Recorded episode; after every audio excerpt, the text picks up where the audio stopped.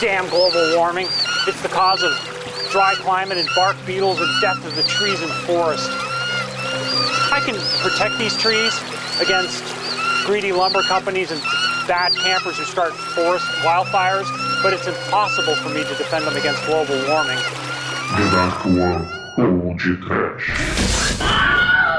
Oh, well, everybody's heard about the bird. Bird, bird, bird. Bird's a winner with the bird, bird, bird. Homem pássaro!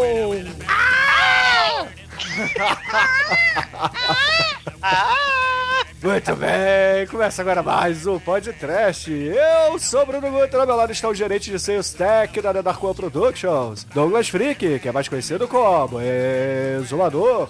O gênio do cinema e o gênio dos Beatles, hein? It's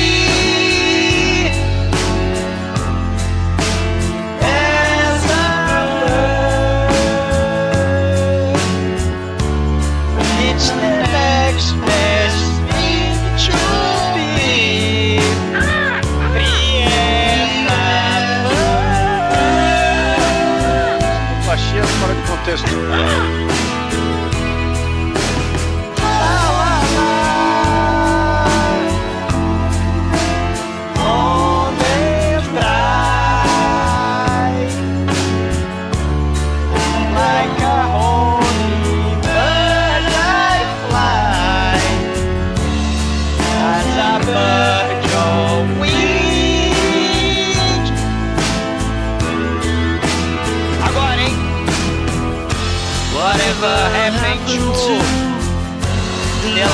life we once knew can we really live without each other? When did we lose this touch? That seemed to mean so much. It always made me feel so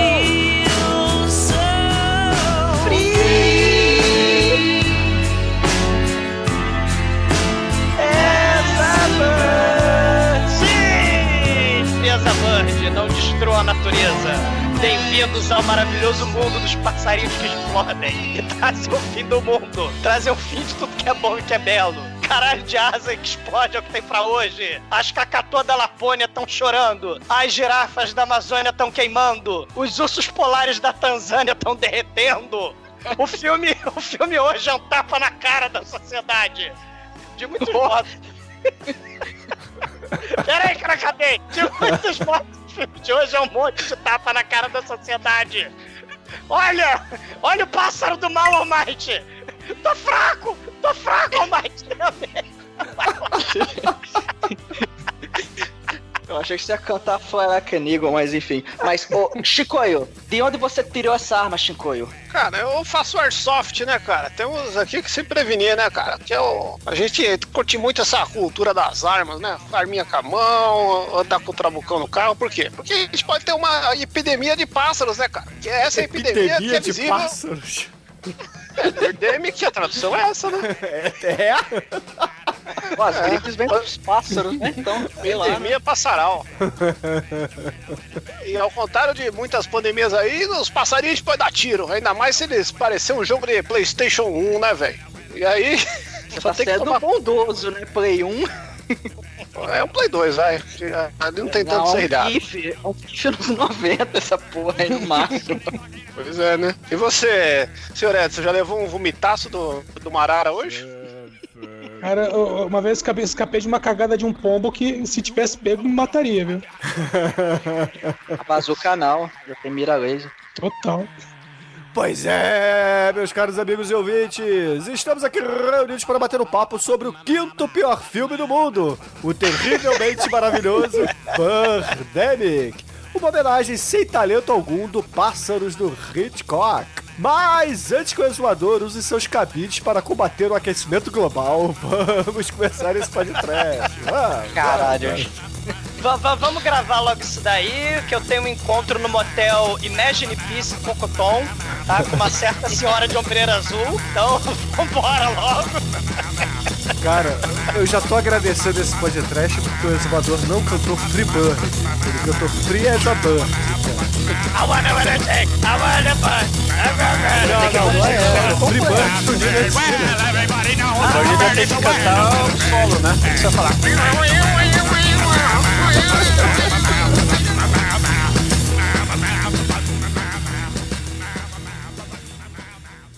Oi, você está ouvindo feriãop.com? Ih, Ai, ai, ai.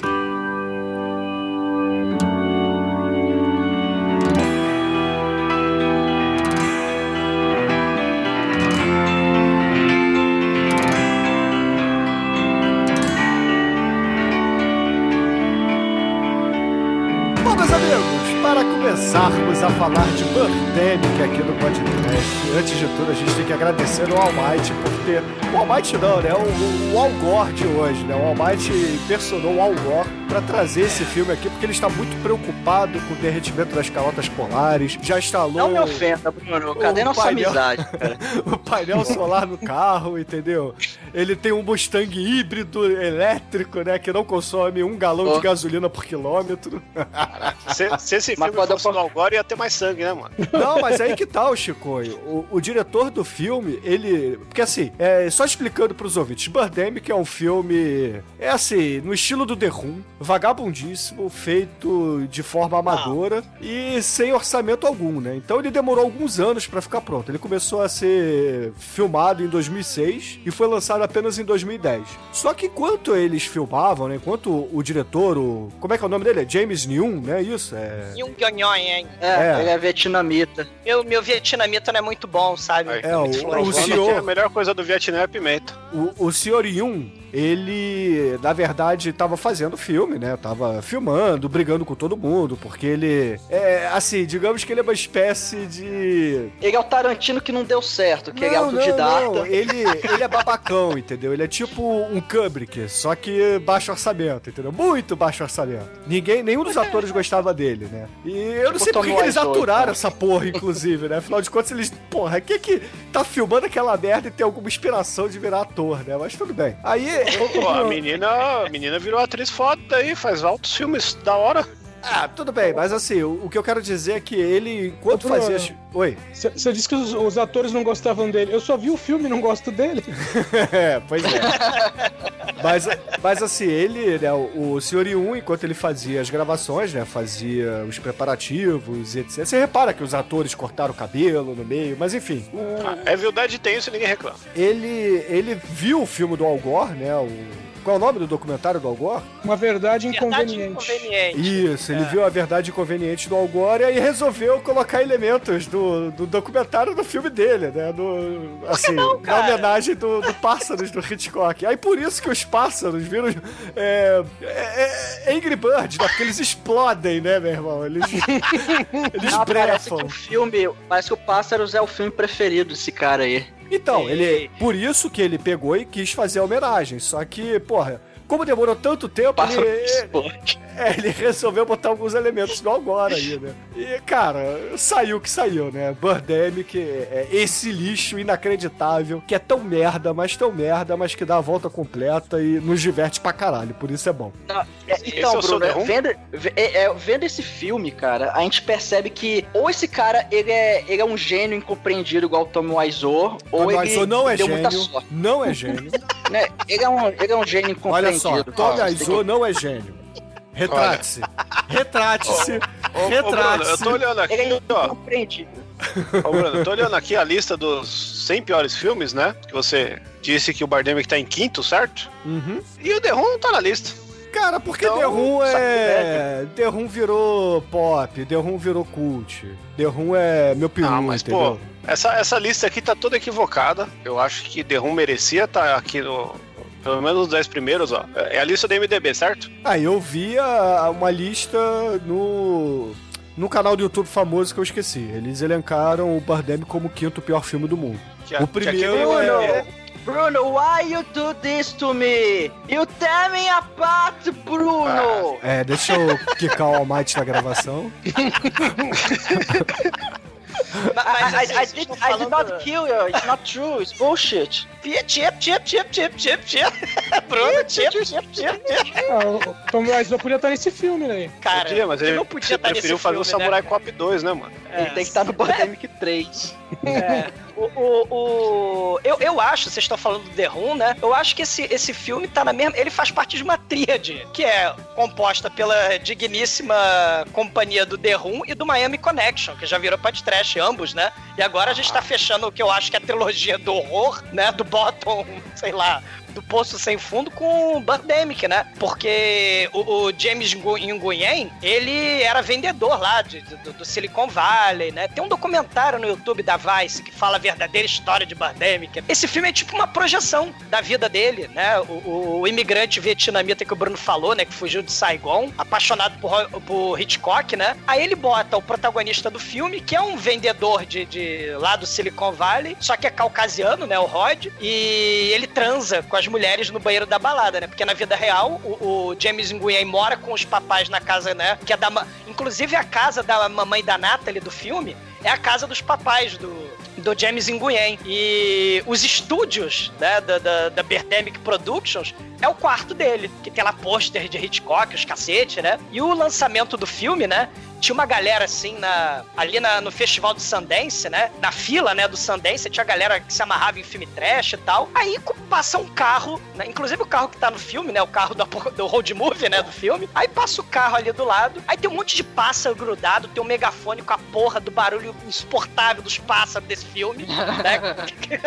e, e- e aí, cara, o que- né? E o, no- e o nome do filme, o nome do filme é escrito errado ainda.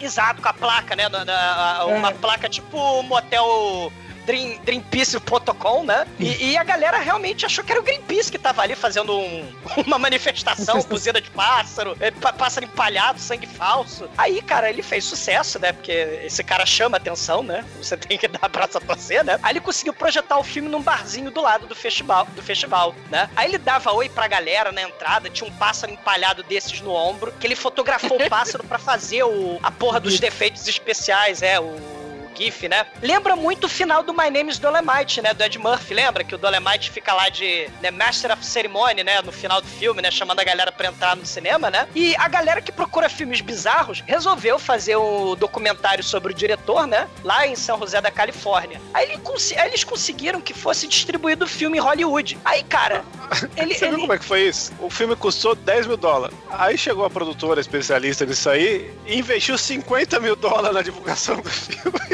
Sim, e eles deram dinheiro pra ele e ele falou: caralho, eu nunca vi tanto dinheiro assim na minha vida. Ele, na noite que ele fechou o contrato, ele torrou a grana toda com mulheres na balada e com a bebida que pisca. Sério. Se fosse, né? se fosse Zé do Caixão, fazia outro filme.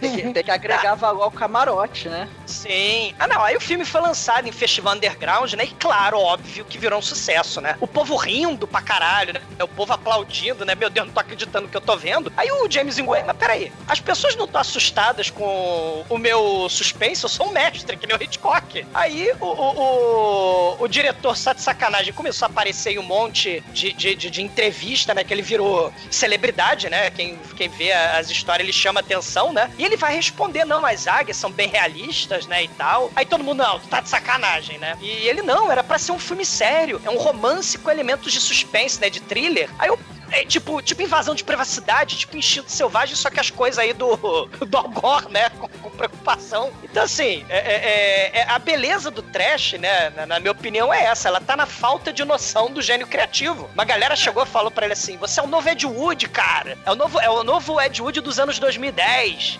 Eu acho que essa, essa tríade que você falou assim, acho que seria mais homogênea, porque esse filme tem aquele negócio de sessões pra galera ir junto, dar risada junto, participar, se indignar dos negócios. É bem um filme desse pra comentarista de YouTube, sabe? E, sim. e aí, junto com ele, que a gente já fez também, tem o, o Troll 2, né, mano? do Cláudio Fragasso, sim, que é outro que se acha o máximo, né? Que Exato, não falava é. português. Isso aí é uma coisa interessante, né, Shinkoio? Esses caras, né? O Tommy Wiseau é estrangeiro, sabe-se lá de que Marte que ele veio, né? O KY Kim, né? O mestre KY Kim lá do Miami Connection é estrangeiro também. O Cláudio Fragasso da Itália, né? Você vê que essa galera sempre quer o quê? Quer tentar a sorte e virar diretor fodão em Hollywood, né? Só que falta talento, né? Falta noção, né? Mas o bom é um quando. detalhe. O bom é quando É. falta noção. Se o cara tem noção do que tá fazendo, aí fica esse filme meia bomba aí tentando ser trash aí, tipo um Mainborg, que é uma merda, entendeu? Não, é, é, é uma seara que tem que ser trilhada com cautela, né? Porque senão realmente vira tipo, na minha opinião, né? Esse Sharknado 3, 4, 5, 6 que perde, né? Perde, a- fica mais do mesmo sem a alma do filme, né? O Velocipastor. É, Velocipastor também, mesma coisa. E, É. e tem o, o maior filme desse gênero todo, que a gente não falou dele, e, é- e não tem episódio até hoje, que era pra ser ele aqui, mas alguém Ah, aqui tesourou esse filme, Manos! que são os mano, as mãos do of destino. É, exatamente. Não, que mas tal o- qual o Birdemic tem momentos que você fica indignado falando, não está acontecendo nada, só a minha vida está... Mas tudo acontece, né? não está acontecendo nada, mas tudo acontece. né? Não, ele ficava puto, né? Que o New York Times entrevistou ele, BBC, os repórteres sacaneando ele, e ele, claro, né? Como aquele estrangeiro que não fala inglês direito, você percebe isso um pouco, né? Quase não se nota no roteiro, né? Quando ele escreve os diálogos, né?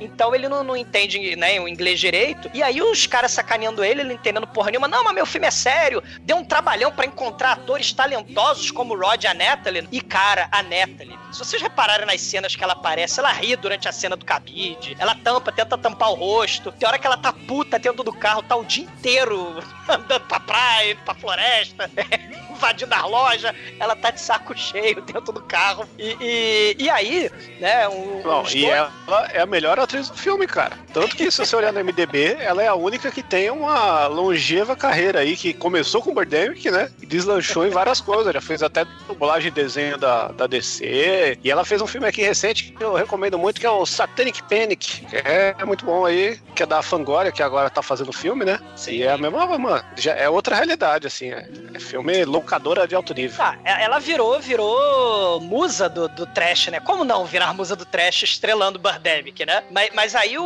o- a galera que fez o documentário, né? Inclusive a galera que garantiu lá os primeiros festivais, né, pro Birdemic, eles foram, eles foram catar cinco anos depois, três anos depois, né, os protagonistas, né? Aí, cara, eles com uma cara de sem graça, com um sorriso amarelo, mais gigantesco do, do- do planeta. Porque, tipo, tipo assim, né? Eu, né? meu- meus novos empregadores, 20 anos depois do meu passado na Dark One, né? Os meus novos empregadores descobrindo meu passado trash, né? A gente descobre que o trash nunca abandona, né? O Google tá aí pra isso. E aí a atriz falando, né? Pois é, a gente atuava com aquelas falas de roteiro bizonho de gente que não fala eh, inglês, né? Tipo o Troll 2 lá do Cláudio Fragasso. O James Nguyen, né? Fala pra Natalie, não, não se preocupa não, né? O filme não é tão ruim quanto você tá imaginando, né? Porque tem um cara da faculdade que faz uns efeitos especiais, ele vai fazer magia. O filme vai ficar muito foda com os efeitos especiais, né? É tipo a gente falando, né? O, o Manso, não se preocupa não, né? Na Dark One, né? Esse- a gente tá gravando essa merda aqui, mas vai ficar bom porque eu vou editar depois. É tipo assim, né? E, e adivinha quem fez os defeitos especiais? James Nguyen, no quarto dele, com um computador chechelento lá. Com... Achei que você ia falar o manso. Não, não, Talvez o nem É pra caralho, né? E, e- e lembra, Bruno, uns efeitos de BM Aptivia que a gente tinha quando moleque, que a gente brincava naquele negócio de fazer, botar o, sei lá, o, a, a, a cobra pra, pra andar, botar a perereca pra pular. Lembra? Tinha uns efeitos de BM Aptivia. Né, que, que eu não sei, né? Deve ter hoje em dia também, né? Essa, essa magnânima tecnologia, né? Do, do final dos anos 90. O, o- Porque parece que é isso, né? Que o cara fez, né? O James Nguyen fez, fez dali, né? Só que ele, pra variar, não tinha noção nenhuma, né? A Paramount, né? Falou que queria distribuir a, a continuação do filme, ele ia dar grana forte pra ele produzir. Só que aí ele não tem noção nenhuma, ele começou a contar pra todo mundo, né? Em tudo que é entrevista, né? E aí, com medo da má publicidade, a Paramount rejeitou, né? O filme, né? Porra, fudeu, né? Aí um fã maluco, né? Milionário, tipo Tommy Wiseau da vida, deu 300 mil thousand dólares pra fazer a continuação. O original, se a gente for ver no, no, no MDB, custou 10 mil dólares. E, e eu acho que tá muito por cima, tá muito caro aquele filme. E a sequência, 300 mil dólares, cara. Que, que só serviu pra ele comprar um pacote novo do After Effects de, de sangue, né? Porque do resto é a mesma merda o filme, né? Tem um pouquinho mais de ator, mas tem uns efeitinhos de gore. Aí sim ele chamou o Al Gore pra, comprar, contribuir com o filme, porque não É. tem muita coisa diferente, não. Eu já acho Mas que é- ele só, só usou o dinheiro do segundo filme pra ir em outro puteiro mais chique. Não, ma- mas é o que ele fez com o que sobrou do, do dinheiro do After Effects, que ele comprou lá os pacotes de sangue lá de efeito e já era, né, mano? Que o foi Edson isso, cara? viu o filme, né? Você viu o filme 2, né? Com, Eu com- o com a filme garçonete original, né? Parabéns, você, o cérebro não derreteu. A van do Jurassic Park 2, né? Os Homens das Cavernas. né? É, Eu, em vez de não, assistir o 2, eu fui assistir o Pássaros do Hitchcock, né, mano? E. Eu vou falar durante o filme, mas assim, eu tive que parar na metade porque tava muito chato. O Birdemic eu consegui ver direto, então ele tem seu mérito. Ah, né, ô cara? Chicoio, não fode, cara. Ma- ma- mas o, o- o- Edson, o, o- protagonista aparece, né?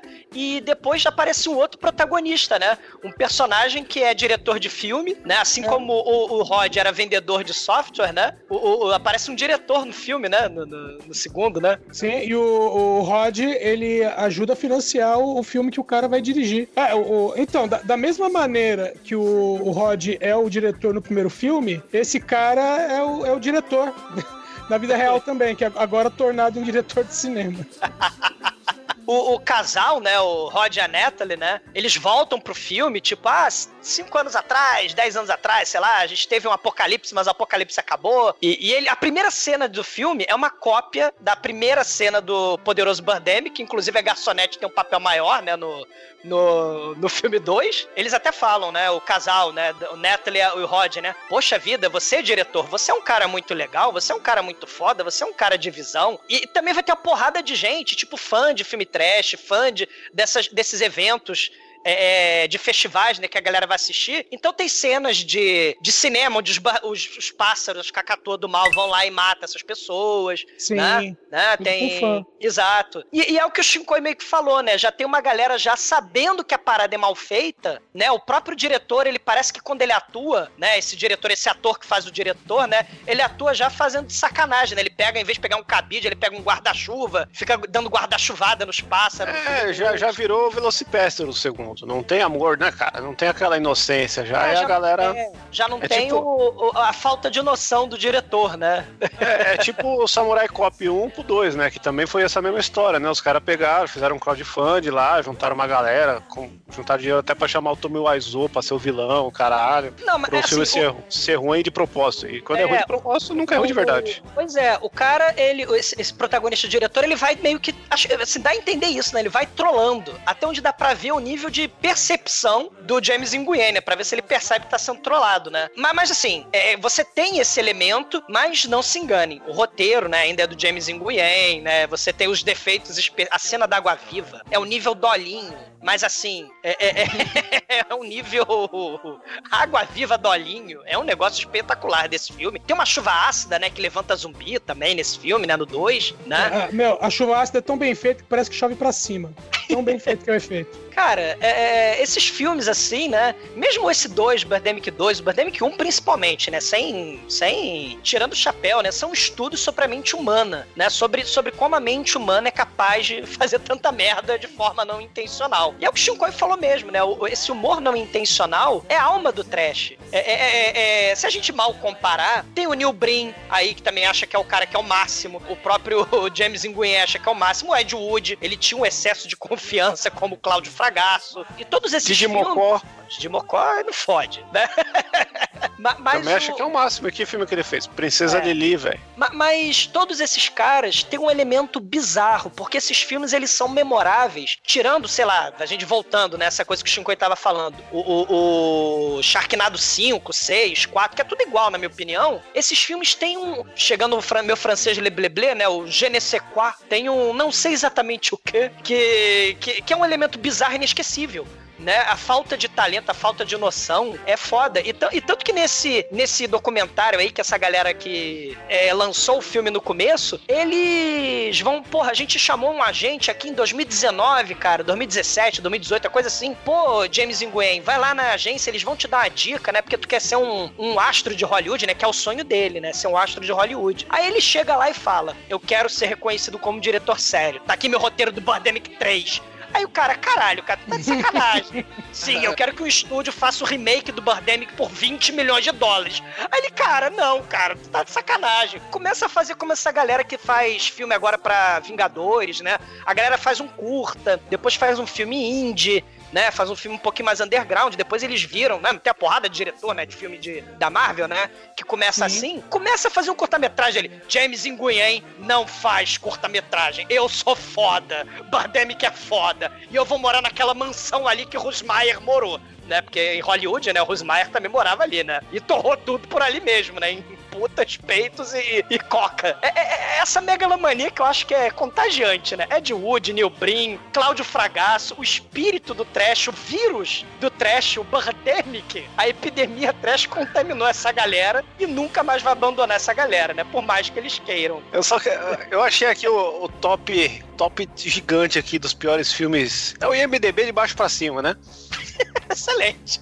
Aí, que, que aqui o Birdemic tá em quinto, né? E antes de Birdemic a gente tem, em primeiro lugar, Super-Heróis da Justiça. Aquele tempo áureo que a gente teve de comédias pós Todo Mundo em Pânico, né? Que era pegavam gêneros e fazia. Esse aqui era dos super-heróis, né, cara? É, Esse é terrível. É, mas esse aí dá pra passar, pô. Esse aí zoava o Homem-Aranha, zoava o. É que nem você ouvir CPM 22 hoje, cara. Perto do que tem é muito bom. Aí eu tem. minhas dúvidas, hein? Ah, cara. Pega, pega umas coisas atuais aí. Chicoio, você tá forçando a barra hoje, cara. Não, pô. Ó, segundo lugar, Bebê Geniais 2, que eu já joguei no churume aí, só digo isso, né, cara? Você continua não sendo parâmetro. Né? Manos, terceiro lugar. Aí em quarto tá um filme aqui que chama COD, que eu não sei que filme é esse, 2015. Aí Birdemic em quinto. E em sexto lugar, A Gostosa e a Gosmenta. Veja só que título maravilhoso em português. é um filme com a Paris Hilton. Ou devia ser a gostosa e a cremosa. Ficaria mais atual. Às vezes é um filme de bucaque, né, mano? A gente nunca sabe. Então- Aí tem um Salvando o Natal, que deve ser algum remake do Ernest Salva o Natal, né? Em oitavo a gente tem House of the Dead, do nosso grande Uwe Ball aí, que é o outro cara que a gente tá esquecendo de citar nessa seara aí que o Exumador vomitou até então. Tem tempo, né, que a gente faz o bom. Porra, mano, viu? Saudades do Uwe Ball. Aí, Universidade do Prazer também com Paris Hilton, acho que ela tá sendo injustiçada. Leave Paris Hilton alone, vocês aí ficam zoando ela, dando nota abaixo pro filme dela. Ela fez o melhor remake aí da Casa de Cera possível. É, É, né? O Bruno, o, o Bruno vai, vai te matar, cara. Cara, o Em Bruno quer décimo matar, lugar. a Shinko- quer matar a Shinkoi, quer matar o Might. o filho do Máscara em décimo lugar, ó. E, E, e essa porra no cinema. aí. E só pro, pro Almighty pro Bruno ficar. Não, peraí, antes de, de fazer todo mundo ficar feliz, eu vou falar aqui, ó, 17 lugar, Dragon Ball Evolution aí, só um, um peteleco no Almighty, Também vi no cinema. pra lembrar que esse filme Caraca. existe. Tô detestando essa lista. E pra todo mundo ficar feliz, ó, 13 terceiro, é 13, porra. O que que é 13? Alan the Dark. Alan the Dark é o quê? Tinha que ser o quê? Não era 13, era 7, né, cara? O Vibol. Burro você, Aí, burro você, ué. vai, Oh, uia. Ah, mamãe. vai, Bruno, entra aí no coro. Faz sua transição, seja feliz. Agora, ser feliz? Como? Nunca. Nunca mais. Vou ter um second, seven seconds aí pro Bruno Seven. seconds away. Ui. Mas Morre, tem uma cena Seven Seconds nesse filme, cara. Uma, uma Seven coisa, seconds, sujo, né, cara? uma, uma coisa que, que é importante dizer, né, é que assim, The o próprio Manos que o Shinkoi falou, né, e o próprio nosso amigo aí, né, que mora com, com os papais, né, na casa da mamãe da Natalie, é importante dizer que o roteiro, ele imagina na hora de escrever a- as cenas, os diálogos, ele tá imaginando como seria a realidade mesmo, né, então assim, né, tem várias cenas muito bizarras, porque elas se desconectam da realidade de uma forma que nenhum efeito efeito especial de pássaro chechelento consegue fazer. Né? Porque o diálogo é de, é de um nível. É um vietnamita Você... tentando falar português, né, cara? Aí fica complicado. É.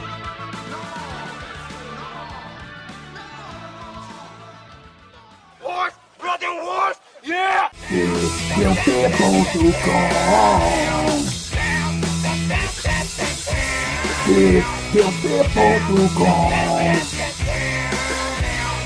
Serve the vessel to go.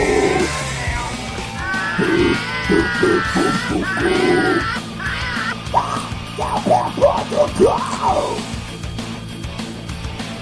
Bottle go!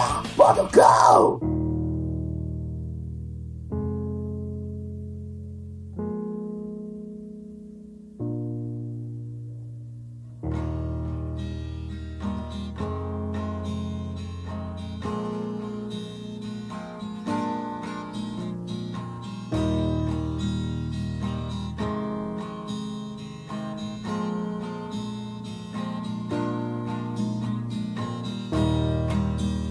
Many birds in one tree.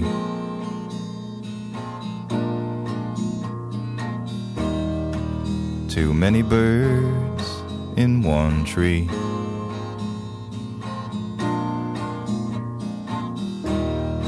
And the sky is full of black and screaming leaves. Filme começa com uma bela panorâmica de uma praia, do, do mar azul com céu azul. E aí nós temos um carro dirigindo, e o carro vai dirigindo, e o carro vai dirigindo pelo asfalto, e o carro vai dirigindo, e o carro vai dirigindo. São quatro minutos dessa porra dirigindo. Sério, eu contei aqui. São quatro minutos até ele entrar na porcaria do bar e ser atendido por, por uma mulher, Mas só- cara, dá muito medo. Só abrir um parênteses aí, né? Esse filme tem muitas cenas do cara dirigindo, né? Que se passam aí, o cara dirige e tal. E isso aí é a parte homenagem ao- aos pássaros do Hitchcock, cara. Porque tem uma cena que a mina mais de três minutos dirigindo na estrada pra levar os passarinhos lá Mas pro os personagens já estavam apresentados, Chico. Humanos, né? Há uma aí é- diferença de talento, entendeu? É, mas, mas aí a mulher dirigindo por muito tempo, não precisava. Ou Solares, né, Bruno? Tarkovsky E também bota outra, uns 10 é, minutos. é, cara mas a né? diferença é que esses filmes são dos anos 60 e 70. Esse filme é de 2010. Humanos é de 60 e pouco, né? Humanos. Mas, mas a Também mulher dirige muito, do cara. cara dirigindo. Eu acho que a galera dirigindo é fascínio, né? Que os Estados Unidos têm pela cultura do automóvel, né? Porque é muita Não, deve direção ser. Mas o, o Pássaros do Hitchcock tem um efeito especial muito bom, que é os periquitos na gaiola quando a mulher faz a curva, entendeu? Isso aí é. Não, não é CG no filme do Hitchcock. Ô, Chicoio, vamos Espero que falar de Birdemic, tá? Deixa o Pássaros do Hitchcock pra lá. Ah, eu, tô- eu só tô comparando porque um é meio que remake do outro, né, cara? A gente tem que. Não, não é, Não é, não.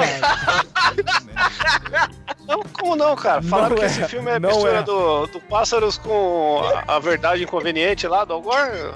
É, você é muito inconveniente, Coio. Pois é, obrigado, Exumador.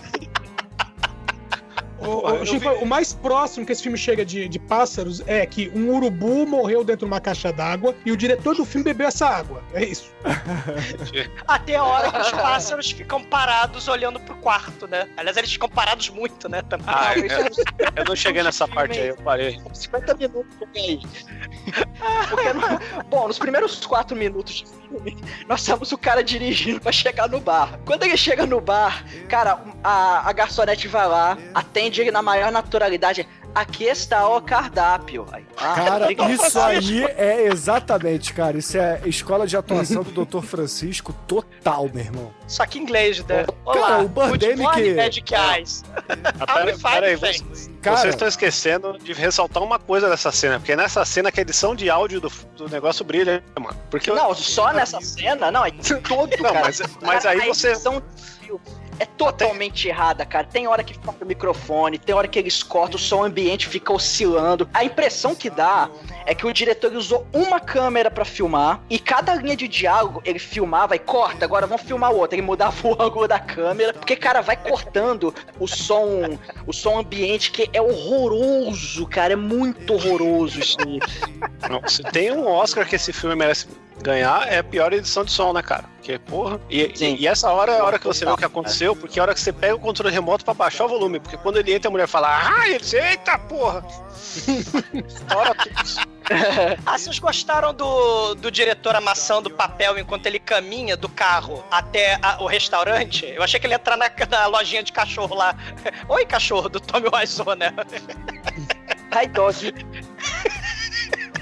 You're my favorite customer. Cara, é muito horroroso. E, e aí é nessa cena que ele vê, vê uma, uma moçoila muito, muito, muito abençoada ali. Ele fica, hum.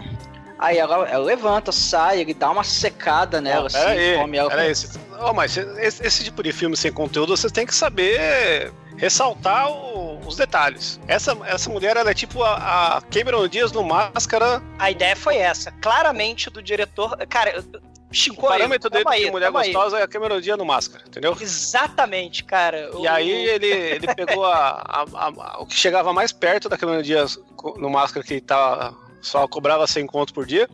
E aí, Não diga isso, cara. essa cena, que ele senta num- numa cadeira e ela tá duas cadeiras pra frente e olha pra ela, ela está mascando chiclete, cortando um bife, ou você não vê o que ela tá cortando, só, só que essa cena vai, mostra a cara dele, mostra a cara dela, mostra a cara dele, mostra a cara dela. Isso acontece umas quatro vezes e ela tá sempre Chico, cortando peraí. Parece que ela tá cortando um bife de sola, mas a hora que ela levanta, você vê que é pão. E o pão nem torrado tá. Não, então. Na hora que ela levanta, você vê que ela tava o tempo inteiro fatiando alguma coisa, comendo chiclete. Ela só foi no restaurante pra pegar um- uns pão puma lá, velho, cortar e levantar, porque ela não come porra nenhuma. Você vê E que o sabe- prato dela tá cheio. E sabe o que eu acho mais foda? Ele dirigiu sete horas até o restaurante e não comeu porra nenhuma. Foi o épico que não adiantou pra nada. Ele ficou embasbacado com a menina, porra. E deixou a garçonete no vácuo. Eu volto já com o cardápio. Aqui está o cardápio. Quando você quiser, eu retorno. E ele nunca mais retornará. Só no Birdemic 2. E aí ele levanta no modo Stalker, né? Porra, mano. Olá, moça bonita saindo embora do restaurante. Tudo bem? Acho que você estudou comigo lá no high school. Você está muito bonita. Ah, eu sou Natalie, eu sou uma modelo. Good morning, Mad Guys. How are you? I'm fine, thanks. And you? The book is on the table. Oh, I'm fine too. Ah, provavelmente eu seria o seu interesse romântico, tá bom?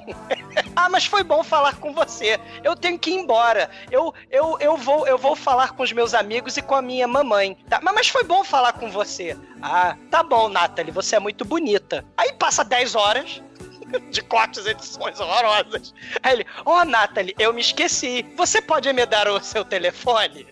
Aqui está o. Eu não vou fazer essa porra do filme. Não, não e, e agora tem um negócio que é o Claro, seguinte. claro, Roder, tome o meu cartão. Aí, ah, sim, tome o meu cartão também. Aí, ah, muito obrigada. E, vo- e vocês repararam que aí ele pega e ele volta pra casa, né? Ele pegou. Ele pegou. Não, pegou um peraí, peraí. Ele vai pra casa assistir o telejornal e se vocês repararem no telejornal que ele tá vendo, cara, vocês repararam que a televisão que é assim, porque não é um painel que tá na, na- é, assim no telejornal, não é um telão, não é nada disso. É uma TV em cima de um móvel, passando o Caralho, é telejornal. verdade. Eu tô vendo aqui agora, meu 43 Deus. polegadas, tela plana de plasma ligada no VGA. Isso tudo é muito bom, mas o que ela tá falando é melhor. Os ursos polares sumiram do Ártico porque o gelo derreteu e eles estão viajando pro norte. Porque muitos morreram de fome porque eles não encontraram mais foquinha pra comer. E ele tá tomando café comendo rosquinho porque o restaurante tava muito caro e ele voltou pra casa, né, mano? As focas morreram e os ursos vão passar fome. Os ursos polares estão vindo pro norte, cara. Caralho. Aí ele desliga a televisão e a gente assiste ele desligando a televisão. Ao som, de, sei lá, de carruagem de fogo. Sei lá que porra de, também de trilha sonora que o cara botou, né? Porque ah, vão sair na rua. Uau, eu não saio de casa, né? Só casa aí pro meu quarto, né? Então, aí ele sai, ele sai o som de carruagem de fogo, aí ele pega a maleta, a gente assiste ele pegando a maleta. Ele vai até a porta, ele fecha a porta, ele vai até o carro, ele dirige o seu carro, ele enche o tanque do carro, depois dirige pra fora do posto, pega o engarrafamento até o trabalho. Caralho. Ouvintes, o filme é todo assim. Room Vibes, o filme é assim. Ah, Ele com certeza fez isso pra dar uma hora e meia de filme, porque se não tivesse isso, o filme ia ter uns 40 minutos. Ou ele não conhece o, a, ferramenta cimena- a ferramenta cinematográfica do Time Traveler ou do Não, Jump mas Cut. Isso, aí, você do- precisa estudar muito cinema pra entender isso. Ele estava construindo o personagem. Não, tava não. Tava enrolando mesmo. Existe um filme, gente, hein, Shinko? Existe um filme chamado Johnny Dillman, que é um filme dos anos 70, que é um filme que tem quatro horas e caralhada, que é só uma dona de casa cozinhando, lavando e tal, fazendo compra. O filme é só isso. Eu acho que ele deve ser dessa escola de, de cinema da- da- do realismo, né? Europeu, porque puta que pariu, né? Meu, tem um diretor filipino chamado Lavi Dias. O filme mais curto dele tem 3 horas e 59 minutos. E o filme inclui cenas tipo 10 minutos de uma mulher atravessando uma ponte, a pé. Pra mim, a melhor cena longa do cinema é a cena do, do Cid do Vibol, que é uma velha levando martelada na cara por 10 minutos. né? Então aí eu acho que Constrói Pô, melhor o personagem. Essa É cena a é ou cena do destrói, né? É a cena do Hexton do Irreversível, porra, que é Sim. espetacular. Ah, que irreversível? O que, que é irreversível perto do Uvebol, caralho? Ah, não fode, Chicoio. Só porque a mulher é nova, você tem dó da velha morrendo, cara? Cara, agora a gente tem vários diálogos impressionantes, porque ele finalmente, depois de três horas, ele chegou no trabalho, o, Rod, né? e aí a gente sabe que ele não sabe porra nenhuma de investimento. Não, Né? mas olha aí a construção, como a vida dele é sofrida, cara. Ele pega a trança, ele é um de nós. Essa cena diz muito sobre o personagem. Não, não, já sei. Ele demora tanto no trânsito pra mostrar que ele tá queimando combustíveis fósseis.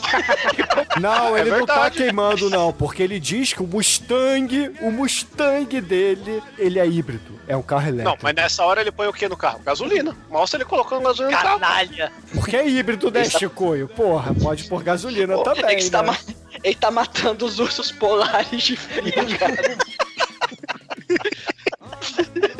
Ai, esses ursos polares vão morrer de fome. Cara, mas aí chega o amiguinho dele, é o, é o Rick, o Hensei. Eu não sei, eu não sei o nome dos personagens é, aleatórios, mas chega o, o amiguinho dele. Poxa, que legal, você vendeu, a- você fechou a venda aí Brubbles com desconto de um milhão de dólares. Mas que legal. E cara, ele vê, ele tá lá na empresa, o cenário é uma baia chechelenta que não vale um dólar. E ele vendendo um milhão de dólares. Aí Sim. ele, né? E, e a cara do amigo dele, acho que é Rick o nome dele. É, Rick. É a, é a cara do Cameron, do Curtindo a Vida Doidado, cara. Ele, me tem, ele tem a vibe de, de, de Cameron do Curtindo a Vida Doidado. Ele parece o né? Chris Levit do Nirvana, cara. Também, é verdade. Nova Zelig. É, ma- mas por falar em cenário chechelento, a gente corta pra Natalie, né? Porque ela tá fazendo seu ensaio fotográfico sensual de modelo. Caralho, na lojinha de loja revelação de da Kodak. revelação da Kodak, meu irmão. Porque uma modelo da Victoria's Secret é óbvio que trabalha na porra da loja de revelação da Kodak. Ela faz os ensaios lá. É, mano. Parece cenário do. Caralho, o Vietnã é muito o- diferente do mundo, né, cara? Ele deve ter visto o Drico no Inferno, onde que o, o Tarantino lá e o, e o Batman lá encosta pra, pra azarar uma galera e falou: aí é um lugar bom pra tirar umas fotos peladas. Cara, é foto 3x4 pra RG ou um ensaio de modelo quente, sensual, provocante. Tipo aqueles álbuns de foto de menininha debutante ou de casamento, com aqueles Se efeitos você, de, de- se você tem um de- estúdio e dá pra fazer isso, você cobra até mais barato do que a 3x4, esse tipo de coisa. Cara, um pouco menos de roupa na neta, ele era ensaio pra Garota do Fantástico. E se você sabe o que é uma Garota do Fantástico, ouvinte, você tá no grupo de risco aí, você é idoso, né? Mas... Ninguém vai fazer o. Isadora Ribeiro. É o Might tem que fazer. É fantástico! Pã!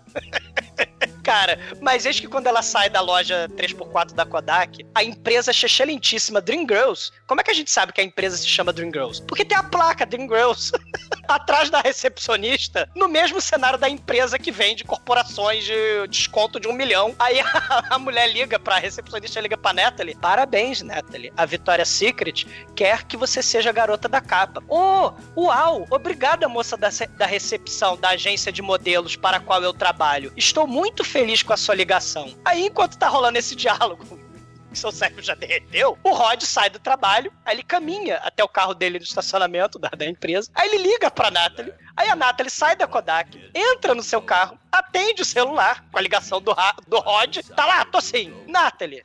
Ah, oi, você é o stalker do restaurante de manhã, né? Sou. Eu vendi um não, milhão não, não, hoje. Não, não, peraí, peraí. Não, não, parou, parou, parou. Você tem, você tem que, entre uma fala e outra sua, você tem que esperar uns 3 segundos.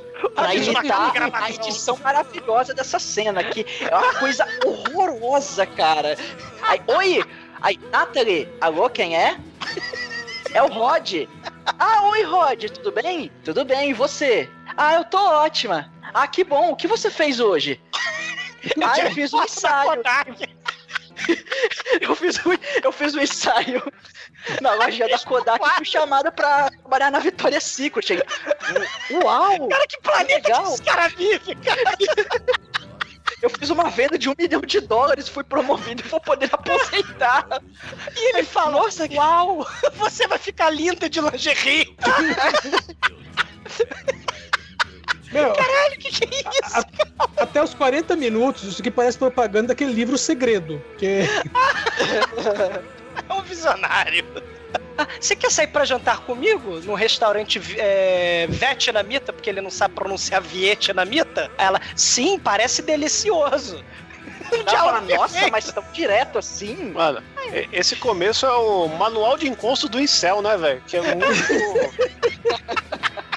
é muito Cara, só bizarro, né? faltou- Só faltou. Hey, Mark, como vai a sua vida sexual? Não, né? mas é muito assim, olha, eu preciso. A minha mina tem que ser modelo e eu tenho que ter um milhão aí pra poder bancar essa porra, né, cara? É tipo isso. E aí o cara consegue a modelo, consegue um milhão e vai lá bancar essa porra. E banca. Mais pra frente a gente vai ver os lugares que eles vão, né? Com esse papinho do cara e não pegar a mulher nem no filme pornô, velho. Caralho, que, que papinho. Caraca. Tem muito encanador aí que fatura mais mina que esse cara aí. Cara, Não, mas a, ce- cara, a cena seguinte é melhor ainda. Porque. Ô, ô, Douglas, a cena, a cena seguinte é o como vai sua vida sexual. Exatamente. O, Rick tá lá jogando basquete na pracinha Xexelenta. Eles são executivos megalovax foda lá da empresa lá de- do Silicon Valley. Aí eles estão jogando basquete na, na quadra da pracinha Xexelenta. Uau, amigo Rick, você joga muito bem. Mas que clima estranho, né? Tá quente no inverno, aqui tá quente, aqui tá frio, né? É, amigo Rod, vamos parar de jogar basquete por hoje nessa pracinha? Sim, amigo Rick, estamos conversando de forma perfeitamente natural e fluida. A propósito, como vida Eu conheci. Aí, Rick, conheci uma, uma menina muito bonita. Ah, ela é gostosa? É, ela é modelo. Ah, então você vai faturar ela hoje. Ah, pare com isso, Rick. Você só Pare pensa em sexo. Só que ele faz, o Almighty, ele faz o seu, a, a- mímica do Krell, né? Pra descrever É. isso. Ele fala, aí ele manda aquela fala do cara que não come ninguém, né? Que, ah, um dia sem sexo é um dia perdido. Ah, Aí, aí, Rod, pare, pare, eu não sou esse, te- esse tipo de pessoa. Esse é um papo muito interessante, porque depois corta pro, pro Rod Ele comeu Poplos Vita com EPA.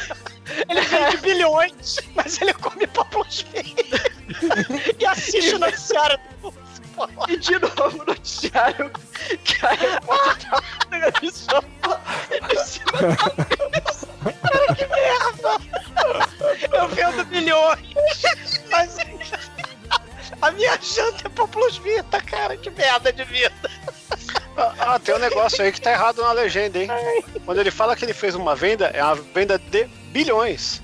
Exato. E ele ganhou um milhão. Aí a, a moça lá do, do, do, do que vende a empresa lá, o cara fala bilhão, né? E aparece milhão, né? É. É. Cara, a, a, a, repórter, né? Essa mesma que já ficou icônica. Ah, tá tendo incêndio na mata da Califórnia. A gente vai descobrir que isso vai ser importante lá no final do filme. O maravilhoso incêndio. E, e os bombeiros estão torcendo pra acabar o incêndio com a chuva. Os bombeiros eles estão parados esperando chover pra acabar o incêndio. E Mas é tipo essa galera aí que acha que tem que contaminar todo mundo pra acabar com a, pandemia, né? Sim, mas como o filme é mais aleatório do que a vida, né? Ou seja, esse filme é um retrato da vida ou da mente de alguém, né? Que vive, corta pro vendedor de painel solar. É o We Take genérico, cara. Total. Cara, essa cena também é um horror de edição, cara. Que ele- eles vão lá negociando. É, chega assim: Oi, tudo bem? Eu sou o vendedor de painel solar. Poder, eu poderia? Eu, poderia entrar? Ah, sim, entre. Aí entra. a- aí eles começam a negociação, né? Ah, vou, vou vender o painel solar pra você, que isso vai é, produzir não sei quantos kilowatts. Ah, é? E onde eu colocaria esse painel? Ah, venha, vou lhe mostrar. Aí, aí a câmera vai pra lá de fora, aí mostra eles abrindo a porta da casa, fechando a porta da casa Onde você e vai andando, painel solar, gente? aí andando até a frente da casa. Onde eu vou botar? Ali. Aí aponta pro, pro telhado. Aí, aí, quando, aí quando corta e mostra o telhado, o som ambiente muda, porque a edição de som é uma bosta. Aí quando eu volto a câmera pra eles, volta aquele chiado de fundo. Ah, tudo bem, eu vou comprar, mas não poderia fazer um desconto para mim? Ah, para você, eu faço um desconto de mil dólares. Ah, fechado então. Aí eles dão um Caralho, aperto não, mão. peraí, Almighty. o filho da puta, teoricamente é um puta negociante porque ele ganhou um milhão de comissão numa venda de bilhões. E o filho da puta fica contente com desconto de mil dólares. Tomar no cu, né, cara? É que agora ele tem mi- a milhão dólar, cara. Então, Mas, Bruno, O cara ganha um milhão. Aí ele tem 23 anos. Aí o primeiro plano dele é: vou me aposentar. E comprar um painel solar, porque eu me importo com a Era o sonho dele, Almighty. Você, assim, você não pode julgar o sonho das pessoas, cara. Ele tá pensando no ursinho polar, cara. É uma sacanagem. As foquinhas morreram. O urso polar não vai comer mais nada. Eu tô fazendo a minha parte. Instalo o painel solar em nome de todos os ursos polares. Essas campanhas demagógicas. Tararara. Cara, rolou muito vibe aí, Cinderela Baiana, cara. Sim, essa porra é a Cinderela Baiana americana. Caralho. E por falar na Carlinha, né, temos uma outra loura que aparece no filme, a Natalie. A Natalie, né, vai se encontrar com o Rod. O Rod, oi, uma flor para uma flor. Você está muito bonita. Eu trouxe essa rosa Mas para pera você. aí, não, pera aí, pera aí, Azumador. Você lembra que na ligação, quando ele está sentado dentro do carro dele, ele liga pra ela e chama ela pra sair, ele fala assim: Olha só, vamos num restaurante é, chinês, né? O Vietnã. Não, é, vamos num restaurante Vi- vietnamita. vietnamita. Só que aí ele tá na porta de um restaurante tailandês e chinês e ele em nenhum momento ele disse qual era o horário e que restaurante ele está. A mulher adivinhou, cara. Eu tô aqui Tá passando fome. lá e des- desliga. E foda-se, né? Que são. eles Quantos restaurantes paranormais. vietnamitas você conhece? Cara, pior que nos Estados Unidos tem pra caralho, Chicoio. Só que o detalhe é que o restaurante não é vietnamita, cara. O restaurante é, é, tailandês e, e chinês, cara. É só Eles não marcam nem o dia nem é a uma hora. sibirate né, que vira vietnamita. Eles não marcam porra nenhuma, né? E ela fala: Ah, você que vendeu milhões, né? Você me deu uma rosa. É, né? Você tá Mão muito de parecendo. Ah, não, não, não. É que a empresa prometeu que vai comprar baia nova, vai jogar fora aquele, aquele aquela porra excelenta fora. E aí, cara, o Amate tá falando dos cortes. Dentro do restaurante tem uns três feidin pra dentro do restaurante. Com cortes pro interior e. e- assim, E mostrando o painel de é, história chinesa. caralho. Durante dois minutos. Exatamente. E claro, eles pediram a comida, né? E acabou o orçamento do filme, né? e aí o prato tá lá de comida. Eles fingem que comem a comida, né? E eles ficam mexendo ela com aqueles pauzinhos, que nem acontece 99% de sitcom, né? O Big Bang Theory faz isso, né? Os personagens fingem que comem, né? dá um nervoso que eles não comem nunca, né? Aí ele fala. É, mas aqui no caso é orçamento, né? É que nem o começo que a mulher tá fatiando pão velho em vez de comprar um negócio no restaurante. Não podia gastar com isso. Exatamente. Mas a gente fa- tem. Falta de orçamento é no filme 2, em que eles pegam uma Coca-Cola numa máquina de Pepsi. Só que não aparece a, a- a lata caindo da máquina. Aparece só eles enfiando a mão e pegando a Coca. Não, aí, aí na verdade já é desvio de dinheiro, porque o orçamento foi maior. Foi tudo pra puta e cocaína. Diferente. Cara, mas começa um diálogo esclarecedor sobre a vida dos dois, né? Nathalie, eu adoro vendas. Isso está de acordo com a minha personalidade. Meu trabalho é muito complicado para uma modelo de calcinha como você. Você não vai entender, mas eu vendo milhões de equipamentos high-tech. Antes era muito chato, eu só era um programador. Mas agora, eu comprei ações da minha empresa que eu trabalho e eu espero que quando ela for vendida por bilhões, eu também fique bilionário. Né? Ou seja, né? Uau, que legal! Aí ela fala: da minha parte, eu adoro passar tempo com o Alex. Opa, pera lá, o Alex? Sim, o Alex é lindo. Eu amo ele de paixão, eu morro pelo Alex. Ele é um gato. O quê? Você ama o Alex? Essa é a foto do Alex, me dá essa foto já. Não, não te dou. Dá pra mim essa foto. Ele pega a foto e a porra do gato dela. Eu, caralho. Aliás, gato que não, que não aparece no filme, né? Não, não, não aparece a porra do gato. E, e- depois da janta que custou todo o orçamento do filme, né? Dois pratos de yakisoba do rolinho e uma sopa de morcego, eles vão passear no parque, aí vão ver a natureza. E por natureza, eu digo que tem um parque e uns defeitos especiais de, de beija-flor, sei lá, de- do- dos pássaros mais horrorosos da Terra, né? Futucando. São umas as araras. flores. Umas araras na- nas árvores que somos nós. E, e o maneiro é que o efeito especial é tão fantástico que toda vez que tem um corte de cena, um segundo antes, os pássaros desaparecem. Quando tem um Sim. corte de Horrível. É o passarinho que pisca. que piscam, né? E de noite, né, ela não deixa ele entrar no quarto de hotel xixelento que ela mora, né? Porque ela não é esse tipo de garota que deixa o primeiro stalker entrando assim, né? Aí de manhã ela vai andando pela, ca- pela calçada. Ela mora num hotel horroroso, né? E a mamãe mora no casarão, né? Da mamãe do, do James Nguyen na vida real, né? E aí de manhã ela tá andando pela calçada e a calçada faz um barulho de salto na madeira, né? Faz pac, popoc, popoc, né? Porque. Por que não, né? Edição de som, um abraço. E aí a mamãe mó canalha, né? Deixa a filha morar naquele furdunço lá enquanto ela vive na mansão. E, oi filha, tudo bem? Você está muito sorridente hoje, né? Não, é importante saber que nesse momento descobrimos que a Natalie é enteada do exumador. Não, não é não. Não é não. Tá? É, e com força. Não, não. Vai, Azumador, você ia, vai. Cara, ela é elegante, eu não vou dizer, não vou negar, né? Ela se veste É a bem. melhor atriz do filme aí, melhor É, a- personagem. A melhor roupa azul do filme está na. na, né, na, na, É na- natural, cara.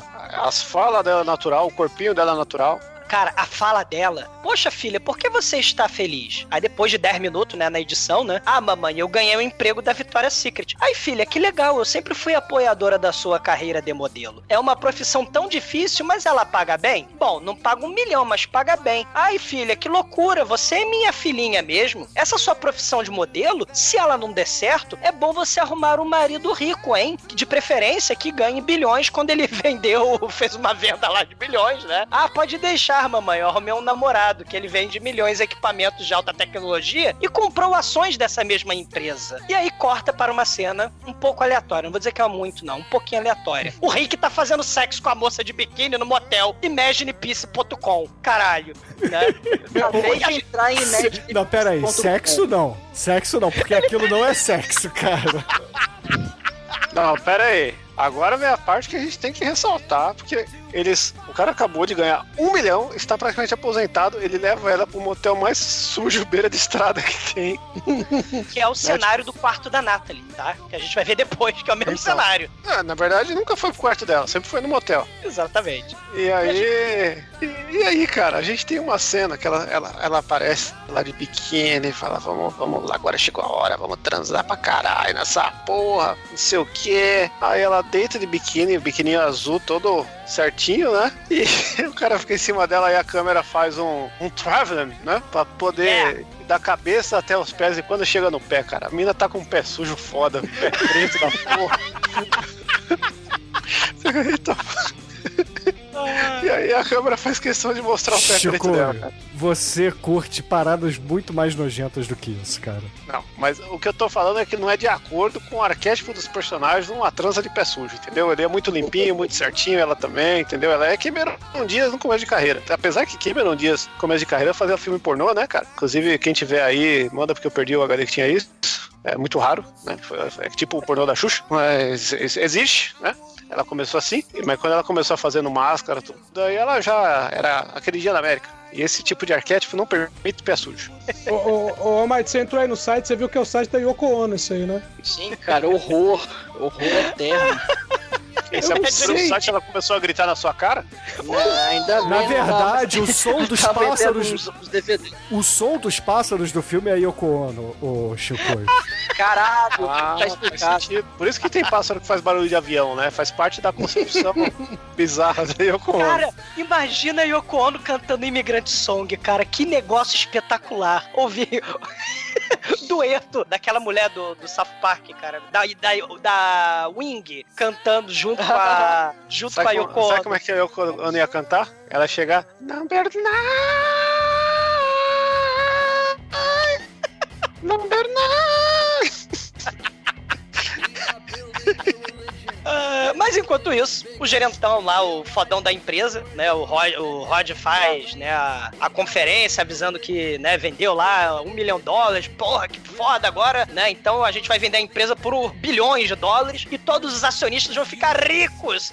Ricos! E aí todo mundo começa a aplaudir. E o pessoal na mesa, a cena do aplauso, gente. Vamos fazer a pausa pra cena do aplauso. O pessoal Caralho, na... aplaudir a cena do aplauso, meu irmão. Não, porra, a gente, a gente pulou essa cena, cara. A melhor cena do filme é essa. Cara, o pessoal na mesa começa a aplaudir, mas a cena de aplauso é cortada para mostrar outros ângulos maravilhosos da cena. Filmaram o povo aplaudindo cinco vezes diferentes e editaram de forma tosca. E os aplausos, quando vão acabando, corta pra cena, né? Porque vai fazendo traveling, corta pra cena dois centímetros pro lado. E aí recomeça o aplausos, mais gente aplaudindo. Cara, é quando eles param de aplaudir. Que É horror. troço horroroso, Meu, caralho, parece, o- cara. parece os capangas do Dr. Evil, quando ele tá terminando a risada, eles querem terminar também. Não, porque não, porque o cara faz assim. Mas o cara fala de um jeito que se encaixa, não é tão, tão tosco. Porque ele chega, ah, eu Ah, tenho não, um né, comunicado não. pra fazer pra vocês. Aí todo mundo bate palma, eita, nós, é hoje. Aí ele chega e fala, ah, vendemos a empresa por um bilhão de dólares para a Oracle. Aí todo mundo começa a bater palma, eita porra. Aí quando o pessoal cansa, é, é isso mesmo, aí todo mundo bate palma de novo. E vai fazendo traveling, só que cortado, Chico, editado de forma horrorosa. É uma das Pô, cenas de aplauso mais trash do planeta. São uns três minutos de palma aí, cara. Parece, fim, parece o Oscar quando mostra quem morreu. É igualzinho. Cara, continua. Bom, tinha que eu ia fazer a piada, mas não, não vou fazer, não. 2020, 2021 Ah, é acima do Oscar. Vai, vai Vai ter dois, dar. dois blocos de defunto. Caralho, mas é, é. Era Só por aí a minha corona aí, mano. Rip of the Night no fundo. Caralho. Cara,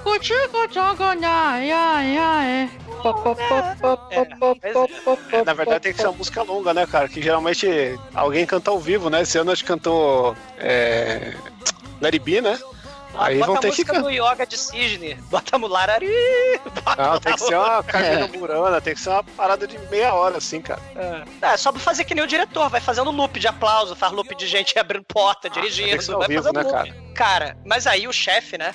Parabéns, Rod. Você investiu em ações da empresa, você vai ficar rico, né? É, mas olha só, meu amigo Rick. Ele levou pra reunião dos aplausos um carrinho de controle remoto, mas que aleatório. Esse Rick é fogo na roupa. E aí o carrinho lá, ele tá brincando com o carrinho de controle remoto. Aí ele chega pro Rod. Oi, Rod. Eu vou me aposentar e fuder no motel imaginapeace.com com a moça de biquíni, todo dia brincando com esse carrinho controle remoto. O que, que você vai fazer? Você vai arrumar uma Ferrari para impressionar a sua namorada modelo? As mulheres, elas adoram carros, cara. Você que tem que crescer, cara. Eu brinco de carrinho de controle remoto, mas você tem que crescer, cara. Não, ela é minha Ferrari. Ela não liga para essas coisas materiais. E, e- e- ela é a melhor amiga da minha namorada. A sua namorada, Roy. Poxa, mas ah, que plot interessante. Sim, eles, elas querem fazer um encontro de casais, cara, pra gente assistir o filme mais interessante do mundo. que é uma verdade conveniente. Mas antes disso, o Rod tem que vender o projeto aleatório dele. Caralho. É o momento Shark Tank, cara. É o momento microfone roçando no sovaco, né? Porque o diretor cagou pro som nesse filme e começa. Ele fica fazendo barulho, né? E é claro que essa merda vai pra versão final do filme. Ô, Exumador, o Demetrius faz menos barulho gravando do que a porra da edição desse filme. Com certeza. Mas eu acho mais maneiro o modo como funciona o, o- a ideia do investimento, né? Ele chega assim: você tá vendo esse slide de painel solar? Eu preciso de 10 milhões de dólares. Uau, toma 10 milhões de dólares agora. É tipo o Silvio Santos quando ele fez o primeiro Casa dos Artistas, que ele entregou uma maleta de dinheiro pra Bárbara Paz. A Bárbara Paz, uau, essa maleta tem um milhão de dólares, eu vou sair, eu vou sair daqui carregando um milhão de dinheiro. Que ela achava isso? Não, é barra de ouro, que vale mais dinheiro. Essa, cena é absurda, né? Não tem aplauso de, não tem aplauso de meia hora, né? Mas o, o Rod e o investidor, eles apertam a mão e essa cena é abandonada no filme, né? Como muitas outras, aliás. Ô, Douglas, e esse cara volta no segundo filme, junto com o ex-chefe do Rod, porque os dois também vão investir no, no filme Chechelento que o cara tá fazendo no segundo filme. Aí os dois estão juntos na mesma cena, falando assim: olha, eu não acho que esse filme vai funcionar porque ele não tem sangue e ele não tem peitinhos, mas nós queremos apostar nele. Então. Vamos dar um milhão de dólares. Caralho. Então vamos cortar para mais uma cena aleatória? Vamos pro Festival das Abóboras? né, que tem um, tem um trator e tem um Bela Lugosi lá, fake, em cima de um trator, tem a menininha de Velotrol. Jogando bala nas crianças. Caralho, né? E do nada corta pra uma linda cena de verão, onde o Bruno reclamou da edição de som, a praia, parece que vai cair tempestade, venta pra caralho. Aí, olha que dia lindo, falta só o trovão, né?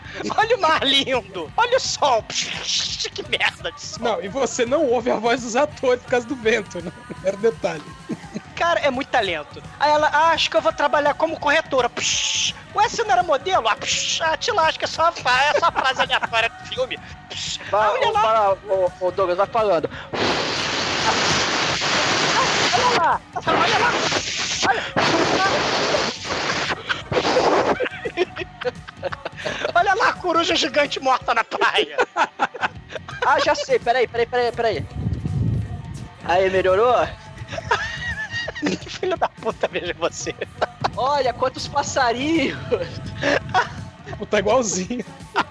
Não toque neste pássaro morto, porque ele pode ser contagioso, pode dar gripe aviária. Mas te lasque, né? Pela manhã, a Natalie leva o namorado pra casa da mamãe. Aí a mamãe, né, chega assim, toda, né, toda elegante, né? Porque ela é muito elegante, essa mamãe da Natalie, né? Ah, meu filho, né? Ela é apresentada pro Rod, né? Ah, meu filho, eu tô aposentada, tô na flor da idade, adoro viajar pra China, adoro viajar pra Itália, adoro cruzeiro, adoro Adoro. TV. Adoro Moarama. É, o, o Diamond Princess, né? Adoro, adoro tudo isso. Mas eu adoro também o sucesso da minha filha posando de calcinha né, em capa de revista, né? Ela arrumando homem rico, né? E assim, depois que a gente descobre que a mamãe da Natalie adora televisão e que ela, poxa, tem um excelente bom gosto, né? Ela fica muito, muito elegante, né? Muito. É, é, né, ela fica interessante assim de blazer azul, né, com ombreira gigante, né? A cena acaba e a mamãe nunca mais aparece no filme, né? Corta pro- abruptamente pro restaurante onde, eles estão sozinhos, né? Não tem figurante nenhum no filme. Aí tem um cantor de música ao vivo ali. E, e- e o cantor de música ao vivo ali, né?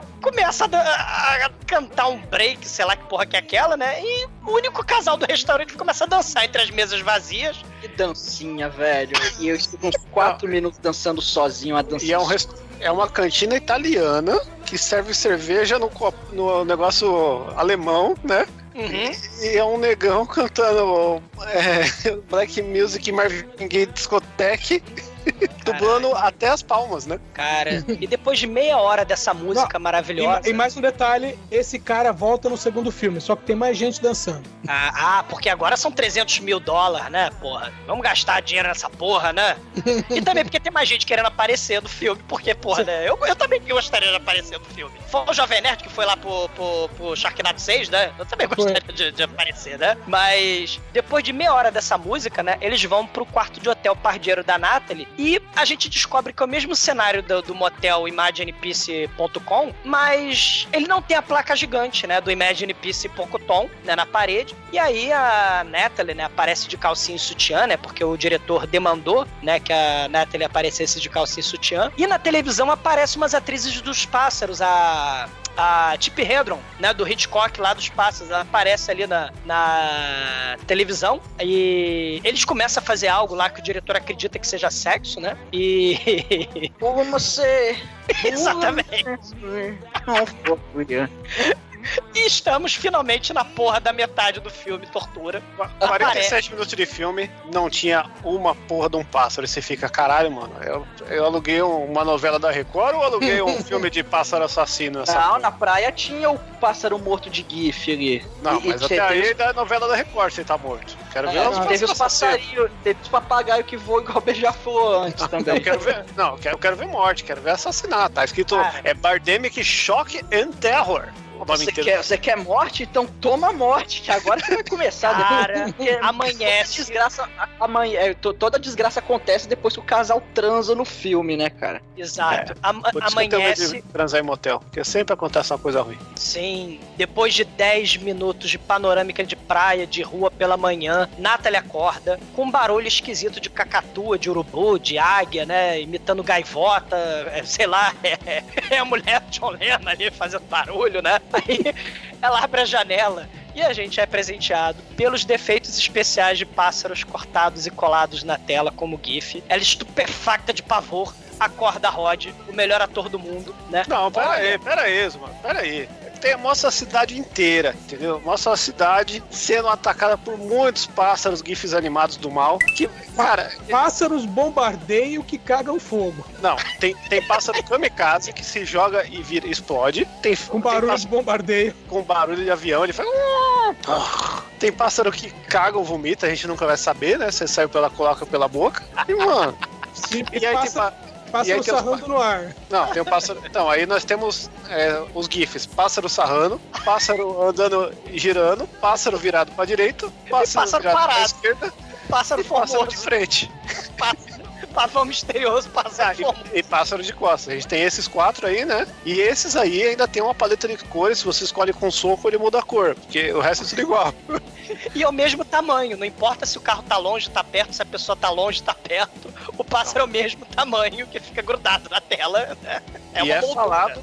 E só nessa hora que ela abre a janela e ela fala, ela fala: Ah, eu acho que eu vi uma águia. Só que aquilo não é uma águia, não é uma galinha, não é, um- não é Uma cacatua, né? Porra não, é uma cacatua, não, não é nada. Aquilo é um passarinho de. É um amontoado de pena. É. O, o Rod, ele tenta telefonar, né? Mas no apocalipse do passaralho, eles roeram, né? Sei lá se cacatua rói, né? Eles roeram a porra dos cabos de telefone e, né, eles. Ah, meu Deus, eles vão tentar quebrar a janela. Então vamos fazer o seguinte, né? Porque não vai dar no orçamento quebrar a janela. É, tem umas 10 cacatua paradas no ar, que nem beija-flor, né? Beija-flor, helicóptero da, da maravilha, essas cacatua, né? Tipo olhando pra janela do casal. Tá todo motel ali, eles estão ali, né? Aí um passarinho cheio de problema tropeça no ar, né? E fica parado na calçada. E quando eu digo parado, é parado mesmo, né? Que é o filme do Birdemic. Eles falam assim: vamos botar um colchão e a cama na frente da janela para os pássaros não quebrarem a janela. Depois de 10 minutos deles pegando o colchão e botando na janela, o colchão só ocupa metade da janela. Aí, Aí eles, depois de fazer a barricada, eles resolvem sair do quarto. E aí eles saem do quarto e vão pro quarto dos vizinhos aleatórios. É o casal lá do Rick, né, da, da Maia, da mulher de biquíni. Oba, orgia de encontro de casais em double date? Não. É um casal aleatório. É um casal aleatório. E no meio do caos, quando eles começam a se apresentar Não, cara. os casais, Ele encontra. é, é, Tipo assim, o cara sai do, do quarto dele do nada. Aí quando ele entra no quarto do outro casal lá que tava fudendo com medo dos pássaros, ele chega e fala: Ó, perdi a chave do meu carro e não consigo sair daqui. Vocês estão fazendo o quê? Não vão sair também, eu tenho minha van lá fora. E o cara é tipo o Luiz Ryder do, do Airsoft, velho. O cara. Só que no Cara, meio é- dessa cena, o Chicoio, a Natalie começa a rir nessa cena, porque ela tá vendo o diálogo, não tá acreditando que esse diálogo tá acontecendo. Aí, pra melhorar a cena, que já é gloriosa, esse sujeito que se chama Ramsay, ele começa a catar cabide pra eles se defenderem do apocalipse dos pássaros de CGI deprimente, um cabide pra cada um. E aí eles fazem posição Charlie Angels de cabide em punho, olha Home Summoning Z aí. E aí eles saem pra vida lá fora, com vários pássaros mal feitos, munidos apenas de coragem e de cabides. E eles começam a balançar os cabides, e com muita má vontade. E os efeitos especiais começam a chegar. E fora de sincronia, os cabides e os pássaros parados. A Natalie, ela tentando botar a mão no rosto pra não rir, ela gargalha enquanto chacoalha o cabide. Não, o, o pior de tudo é que assim, quando ela fez essa cena, o cara falou, não, vai ter os passarinhos aqui, vai ser de boa, né? Mas o filho da puta, a, a maior incompetência desse diretor é de pegar um GIF animado e colocar no lugar certo pra parecer que o bicho tá apanhando, porque por mais que o cara coloque os passarinhos tudo igual na frente, eles estão, tipo, muito acima de onde a galera tá batendo. O, a- o, hit, o hitbox não tá certo, tá ligado? É muito ruim, cara. E, e- e do nada, do nada, o Hansen, né? Ele larga o cabide dele, entra na van dele e ele vai lá e, e fala assim: é, Rod, pegue o volante. Aí o Rod pega o volante, com toda a calma e lerdeza que o momento apocalíptico pede, né? Aí do nada ele larga o cabide e puxa a metralhadora. E ele começa a metralhar as cacatuas de defeito especial horroroso, com a munição de defeito especial horroroso. E caralho, fique com este revólver, Rod, que eu fico com a metralhadora. É tipo Xirra, de espada para corda, de espada para gancho, de cabide para metralhadora. né? Ó, só- só uma curiosidade aí, porque o, o Rod, ele tá sem o carro, que ele fala, ah, perdi a chave. E aquele carro, ele alugou o carro por um dia. Então eles devolveram o carro. Simplesmente isso. E aí o diretor comprou essa bosta dessa van por 300 dólares. E aí, o fechou. e aí o filme acontece uma coisa interessante. A partir daí, o filme é um road movie muito parecido com o que aconteceu com as nossas magníficas filmagens da Dark One Productions. Quando nós filmamos o Charlie Angel, é uma cena que tem no Home Summoning Z. Mas quando a gente filmou Home Summoning Delta, o Manso, né, falou o seguinte. Vamos subir até a puta que pariu da Floresta da Tijuca e vamos filmar o clímax do filme lá. A gente vai filmando as coisas que vão acontecendo no filme, né? No, na- no trajeto do, do, do, do sopé da Floresta da Tijuca até lá no alto da puta que pariu. E quando chega lá em cima, claro, a câmera, a bateria acaba e a gente tem que filmar o resto do filme com a bateria vagabunda roxa na- no play do Manso, no playground do Manso. Nesse filme, é um festival de cenas aleatórias de road movie que eles vão simplesmente indo embora e vão fazendo filmagens em lugares aleatórios. E aí tem beira de estrada, que eles catam duas criancinhas, né? Uma criancinha tava embaixo do carro, a outra criancinha tava dentro da mala do carro, não sei porquê, né? Caralho. De dentro do porta-mala, cara. Quer dizer que a mamãe era, sei lá, Leatherface, ia transformar o moleque em sabão, né? O moleque, ia, o moleque ia passar apocalipse na mala. E o detalhe é que nessa cena os carros da estrada passam como se não tivesse apocalipse dos pássaros, né? Porque é o trânsito normal da vida real, né? É, é, eles pegam as crianças, vão, vão embora, aí, ele- aí, ah, tô com fome, tia. Ah, aí o moleque, ah, eu também tô com fome. Aí, tá, vamos parar no lugar. Eles param na loja de conveniência, pega água, pega um monte de troço, pega as porcarias pros molequinhos. Aí, né, ó, vambora que os pássaros estão chegando. Aí vem vindo os pássaros, o cara começa a metralhar os pássaros, né, porque sim. E, cara, aí eles vão embora, e o que que eles fazem? Eles param pra fazer a porra do piquenique A céu aberto. a céu aberto, numa mesa no meio do nada. Caralho, por quê, velho? Não tem sentido essa cena do piquenique. Não, pera aí. Você tem que ver, tem, tem mais um detalhe antes disso. Eles vão no mercado, que o mercadinho foi atacado lá, os passarinhos comeu o olho do, do, do, do Apu lá do mercadinho, né?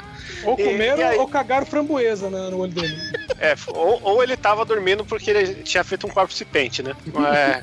Cara, eles vão, o cara pega um fardo umas 50 garrafinhas d'água. Ele abraça assim, gigante. Sim. As crianças pegam só doce, pirulito, né? E a Nathalie tá, tá escolhendo um champanhe. Aí, aquela- Eu tô e- e ela- falando que é enteado do exumador. né? E aí, o- e aí ela pega uns lanches de frios lá, velho, que tava na geladeira, eles saem fora e decidem comer no parque, tá? Beleza. Primeira coisa, o cara foi num motel muito afastado, velho. É, é tipo, se eles saírem da casa deles e foram num motel e, e da saída até a casa dele, ele tem que parar no mercadinho, no posto de gasolina, tudo isso. Já, já- o cara tava fazendo alguma merda, ele ia fazer algum crime aí que ia dar, resultar outro filme se não tivesse uns pássaros aí. E aí eles vão no campo aberto pra quê? Pra Nathalie dar uma cagada porque tinha um banheiro bom lá, vocês perceberam isso? E nesse momento, ele já tá com meio fardo d'água gasto, cara. A equipe de produção tomou aquela porra toda. Deu um pra cada pessoa ali, porque depois que eles estão ali tomando um piqueniquinho de boa, deram um cagão lá, depois você vai ver, acabou a água também. Você, caralho, velho. Nem escureceu e essa galera já tomou 50 garrafinhas d'água e quer mais. 50, tem 300 garrafas ali naquela porra, né? Caralho. E do nada aparece o velhinho da. Da ponte. O velhinho da ponte, com a máscara. né? Que, que Oi, também vo- que volta no segundo filme também, com o mesmo discurso. Ele é o gordo do filme, né, mano? Olha, olha, olha lá, um homem idoso na ponte. Oi, o homem idoso da ponte. Não, não venham. Não, a gente vai ignorar o senhor. Não, não venham. Não, a gente tá indo. Aí eles vão, a gente acompanha eles indo, tipo, 200 metros. Aí eles vão. Aí ele fala da gripe aviária, fala que aqueles pássaros ali estão mortos. Ele se junta ao piquenique, né? E tudo, a, a cena ao fundo tá rolando apocalipse, mas tem os banhistas na praia, a festa, né? Aí, os pássaros estão atacando as pessoas e, e tem gripe aviária e o aquecimento global está causando aumento de pandemias e morte de passarinhos e o aquecimento global voltou os pássaros contra a humanidade porque os camarõezinhos do mar, assim como as foquinhas morreram e o urso polar está com fome, as gaivotas e siriemas e cacatuas, os camarões, as gaivotas, os camarõezinhos do mar morreram, os criou. Então os pássaros querem comer gente.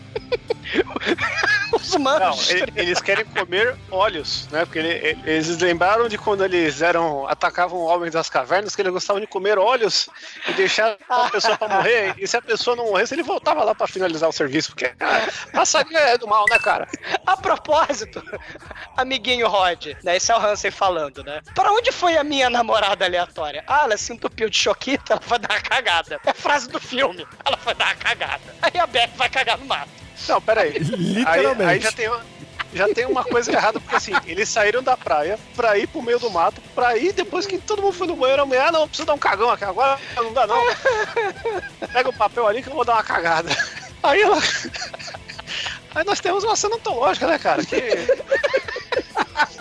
que se, se, se o Jason manda, mata quem tá transando, os urubu do mato mata quem tá cagando, né, cara? Aí chega a Nata, ele olha os pássaros matando a Beck. Oh, não! Que Neutral 2! Beck is dead! And they're going to kill me! Oh my god! Aí ela dá uns tiros, sai correndo. A gente vê ela sai correndo. Aí ela volta pra van. Avisa pro namorado da Beck que a Beck morreu. Aí o cara, o Ramsey, que é o dono da metralhadora, corre morreu, de volta. Beck morreu. Beck is dead, é, Beck Lugosi is dead. Aí o Hansen corre de volta pra ver se a Beck realmente tá morta. Ele levou todo aquele papel higiênico do né? Aí, Aí ele volta, ele, ele sai com a, com a R15 com todos o- os acessórios, né? E chega lá, ela está cagada e morta! Vamos embora! mas Shinkoio, ele corre pra van e temos uma magnífica cena de ação da van parada, os atores parados, dentro da van parada, fingindo que estão atirando parados nos pássaros parados. É a cena fantástica de ação. E de vez em quando o passarinho morre. Exato. E aí, né, o, o Ramsey, Rod, as águias mataram a Beck. O Rod faz uma força do caralho pra não rir. E a cena fica na, cena- na- né, no, no original. Ele balança a cabeça pra dizer que compartilha do sofrimento, né? Eu tô triste também, mas ele tá querendo forçar pra não rir. Eles continuam o road movie e param no ônibus parado. E essa cena, vamos fazer uma pausa, porque essa cena é importante. O ônibus parado, os pássaros estão lá, tem três pessoas lá dentro. O Rod, né, fala: Não, vamos embora. Não, não, a gente tem que ir embora porque o carro tá lotado. Cara, a Beck morreu. Vai caber mais três pessoas. Beck e o Beck e o Basta. Ele vai lá, o Hansen, ele, ele vai lá, tira as pessoas de dentro da, da, da van, né, do, do ônibus, e ninguém contava com o fato que assim que eles saem, a idosa escandalosa sai pra fora do ônibus, um casalzinho sai pra fora do ônibus, né? Ninguém contava que os pássaros vomitam gosma ácida da gripe aviária e o diretor sádico arremessa suco de milho. E cara, o- o- os pássaros eles vomitam, eles cagam, eles explodem uma gosma, não se sabe, mas eu sei que cai uma gosma em cima dos quatro e eles começam a agonizar e morrem. Por quê? Porque sim.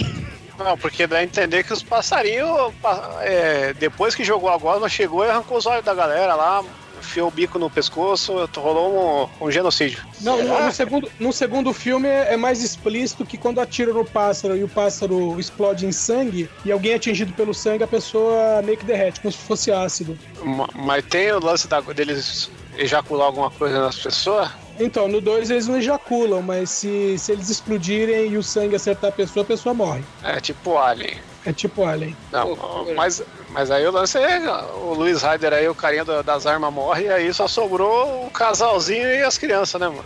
É. Que eles resgataram umas crianças aí. E o babaca vai embora com a van e deixa a metralhadora pra trás, né? Leva só a pistolinha. Não, ele não gosta. Ele, o que esse cara gosta de fazer é deixar as coisas pra trás, né? Porque É, eles, na próxima cena a gente vai ver isso. Não, próxima cena eles param no posto de gasolina. Pô, tá acabando a gasolina. Chega lá, tá o tiozinho, ainda as aves não matou a galera. Ô, eu quero encher meu tanque aí. Não, beleza. É, ah, só que é o seguinte: estamos sem telefone, não tá rolando nada e é 100 dólares o litro. Ele, caralho, tio, já vou gastar um milhão hoje. Ah, tá, bota uns dois pirulitos aí, uma bananada. Ah, então 150 dólares. Puxa vida, fui tapeado. E Meu. essa, essa desgraça dessas crianças só come doce, mano. Elas não comem comida. Atenção pra cena de passada de cartão do velho. Bom, primeiro que você tá sem telefone, não sei como é que ele passa o cartão, mas beleza. e ele passa, sei lá, ele passa o cartão na beira do balcão, né? Porque Ah, tinha telefone. Esse, esse velho está mal acomodado com os pássaros, velho.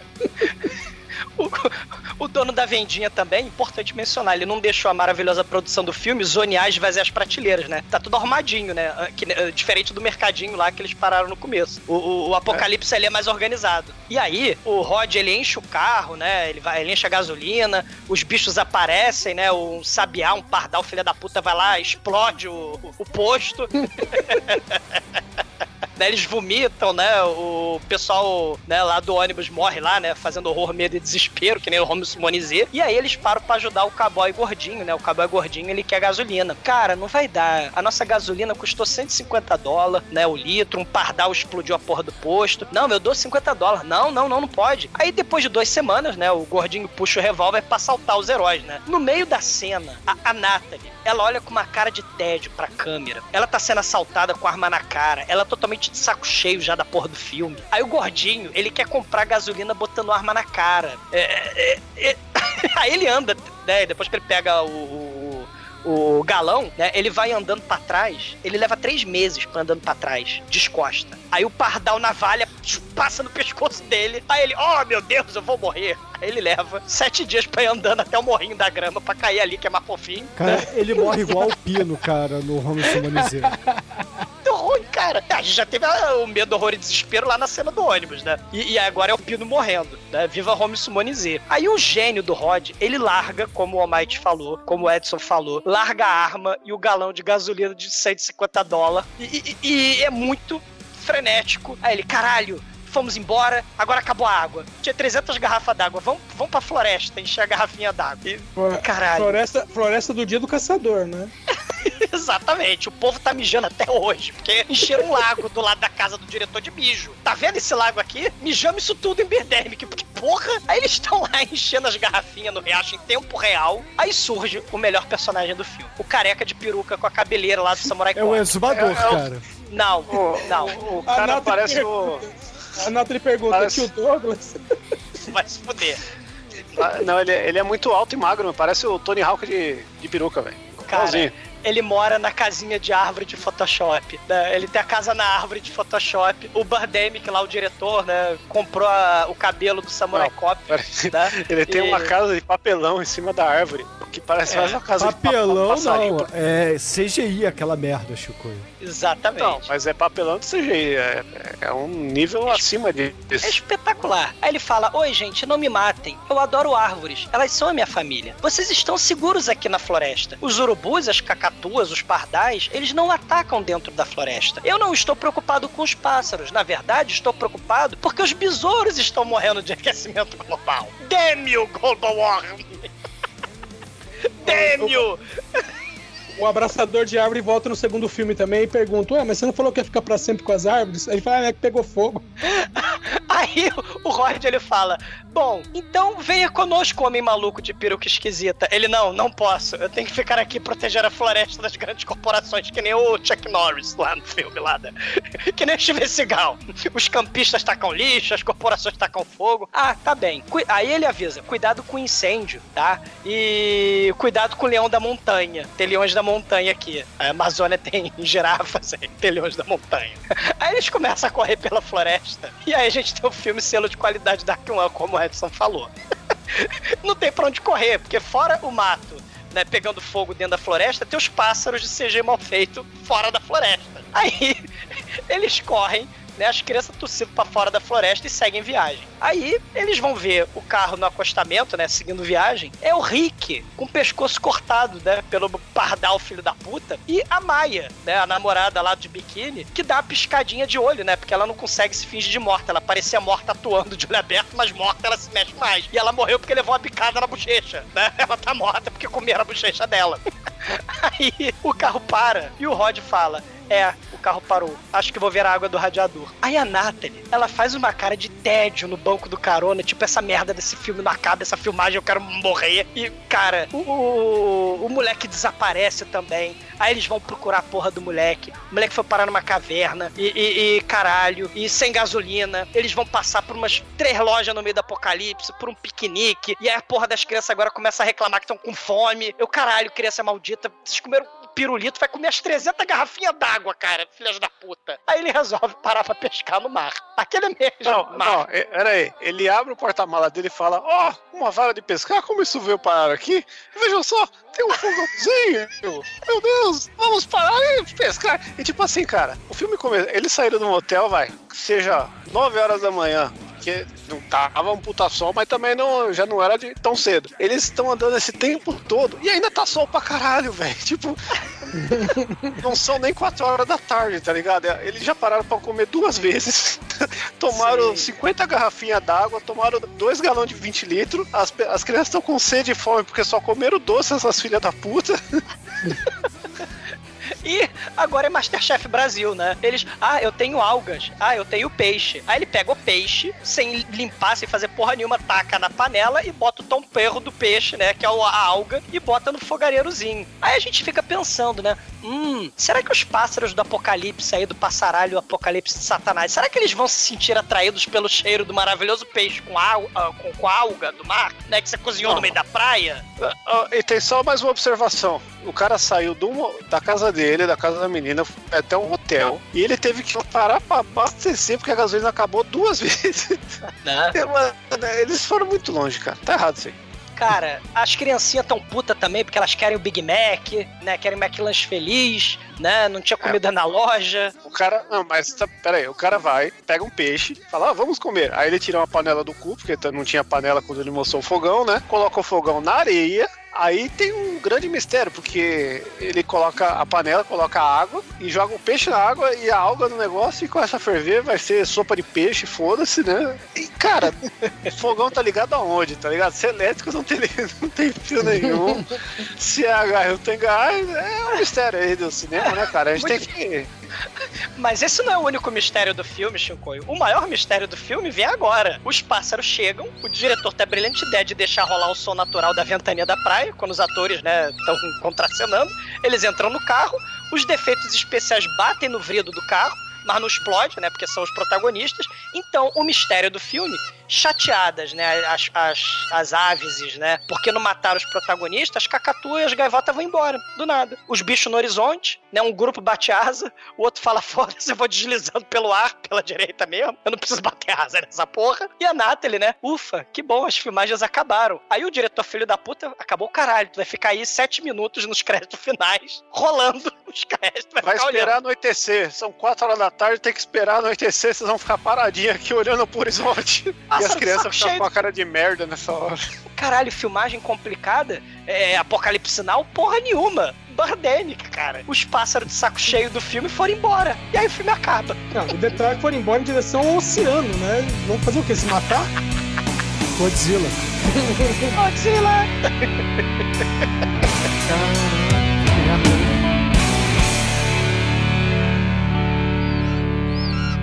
Você encontra podcast novo toda semana em nicolascage.com.br.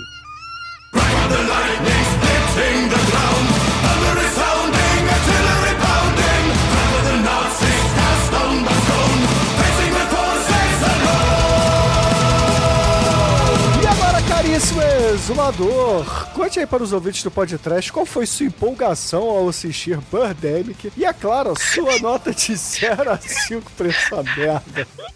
Cara, gente, olha só. É uma comédia romântica dramática de 1,99, misturado com o horror apocalíptico do Sharknado, né? Dos passaralhos explosivos, os melhores defeitos especiais do universo. E para que tenha existido o Sharknado, foi fundamental existir esse filme antes. É Sharknado, preocupação ecológica aí do. do.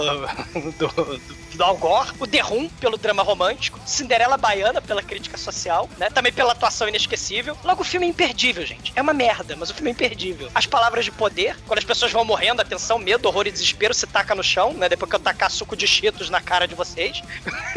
12 anos 12. né? De 12 anos antes de Birdemic, teve Home Summoning Z. Os atores morrendo de, fome, de forma escrota, que nem no Home Summoning Z. A Dark One fez primeiro, se fudeu Birdemic. Pro filme de apocalipse passaralhal com toques de Hitchcock, pela atuação magnânima da Natalie puta, querendo ir embora.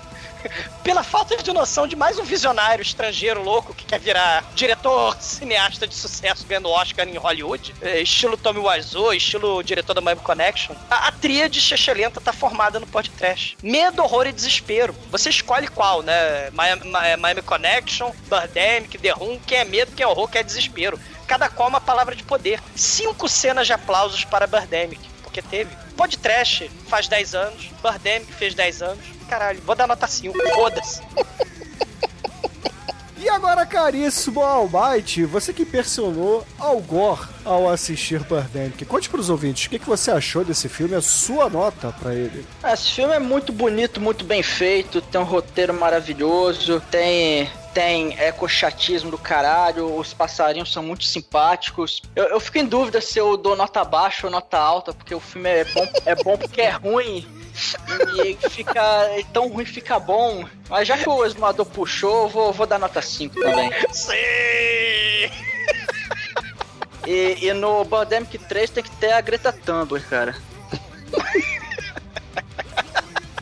Gritando How dare you pros passarinhos aí, vai ser foda. E os memes todo, né? Os GIF todo. E agora, Chicoio, você que correu pelado de pássaros assassinos na praia, conte pros ouvintes o que, que você achou de Birdemic, que é a sua nota pra ele. Cara, Birdemic é um filme é, instigante, né, cara? É um filme com uma mensagem aí muito necessária nesse momento e sempre, né? É, não acredite nessas fake news que camada de ozônio tá se reformulando aí, que tem fator de cura igual Wolverine, o bagulho é tenso, né? E, e vamos todos morrer. Esse filme aqui trouxe essa mensagem, então é nota 1, né? Porque o- eu acho que o critério tem que ser criterioso e, e a gente tem que valorizar o que tem valor, e esse filme vale um. Eu gostei do seu vocabulário, cara. Não entendi nada que você falou. Ah, mas você entendeu que o diretor escreveu também por roteiro desse filme, então. É, então, foi É. mais ou menos essa, essa ideia da minha, da minha filosofia pra chegar nessa nota aí, porque o Almighty ele calculou por cima, mas acho que tem que ser por baixo, e é por baixo que tem valor, porque tá aqui, ó, no top 5 dos pior, e tem que jogar ele lá embaixo na, na trilha dos podcast. Não vai ficar pra cima, não. Pra cima só Nicolas Cage. Ah, não fode. Achou que a gente passar o episódio sem falar o nome dele? Achou errado. Merda. Agora, Edson, duvido que você tenha visto Birdemic no cinema, cara. Duvido, duvido. Mas conta aí, cara. O que, que você achou de Birdemic? É a sua nota pro filme. Eu já tinha visto umas cenas do, do Birdemic no YouTube, que de vez em quando alguém já, ah, veja essa bosta. Eu tinha visto algumas cenas. Eu só não parei esse filme na metade, porque eu falei, não, em algum momento vai aparecer os pássaros chechelendo nesse filme. Porque até os 40 minutos eu falei, que nhaca é essa, velho? É novela, é o segredo, porque todo mundo se dá bem na vida nesse filme, né? Só faltava aparecer o, o Leonardo da Vinci. Aos 45 minutos falou, não, porque todo mundo aqui conhece o segredo. E, velho, é aquela coisa, ou esse filme, ele é o pior do melhor, ou é o melhor do pior. Então, nota 5. E caríssimos ouvintes, o que eu achei de Birdemic, é, eu, eu já falei lá no início, ele é um filme tão merda, mas tão merda, que ele dá a volta e fica bom, cara. É um filme, assim, estilo... Todos os filmes do Ed Wood, ele é estilo... É, The Room. Não, The Room é o caralho, The Room é uma merda, The Room é nota zero e Birdemic é nota 5, foda-se. Pô, é filme, é filme pra ver com a galera zoando. É, é filme do Uwe Boll, meu. O- Os efeitos de tiro de House of Dead tá, tá pau a pau com Birdemic. É, e é The, The Room sim, cara. É The Room, é Rock Horror Picture Show. Não, não, Chico, não fode, cara. E com isso, caríssimos ouvintes, a média de Birdemic aqui no podcast incrivelmente foi 4,2, cara. Porra, a gente sabe, a gente sabe levar um filme bom, né, cara, pros ouvintes. Então vejam esse filme. E, cara, é... eu, o Demetrio junto aqui, eu vou, vou perguntar a vocês, cara. Como a gente falou que os gritos dos pássaros são a Yoko Ono, o que, que vocês acham da gente encerrar com qualquer música dela aqui no podcast? Que vai ser qualquer gritaria, né? Eu posso cantar, Yoko Ono, vocês querem? Tá todo mundo de acordo aí? Yoko Ono, pra encerrar? Então, assim, Pode ser, os ouvintes que se fodam. Então, excelente, amigo. Fique aí com Yoko Ono e até a semana que vem. E o espírito de Ed Wood is alive, é Munhad, vida eterna. E minha weapon specialization no apocalipse é um cabide. We can lay all the dialogue over it, like in true movie times. Yeah. Maybe we're not going to get very much. But see, maybe for the for the show, I mean, you would just say George was sick. No, I mean, if he leaves, he leaves.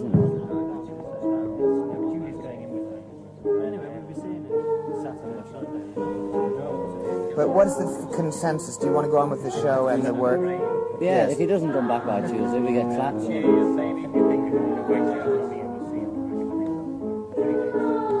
What? What?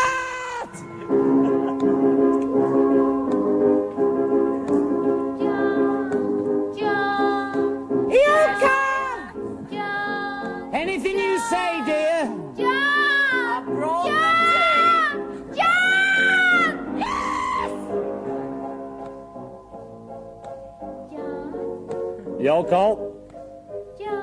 Yoko! John. Yoko! John. Stop that. We could get Ike and Tina Turner over. Instead of George. Yeah. I'm afraid he's not in. John! John!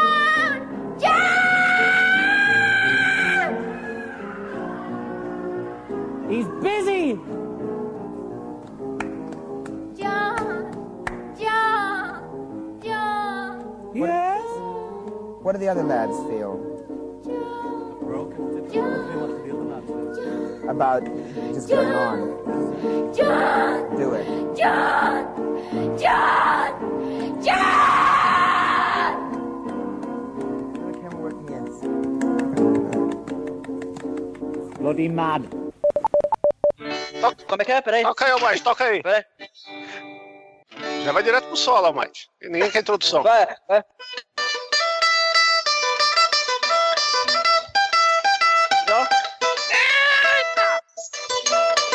É sonzeira! Rejeitado pelo diabo aí, ó. Bom, eu vou fazer igual o Yeah. Soares agora. Balancei minha mão e vamos começar o episódio. É. Uou! Balança minha mão é punhetão. Vambora que The Eagles are coming! Frodo, The Eagles are coming! Ah, não! É o Hotel Califórnia. Vamos lá.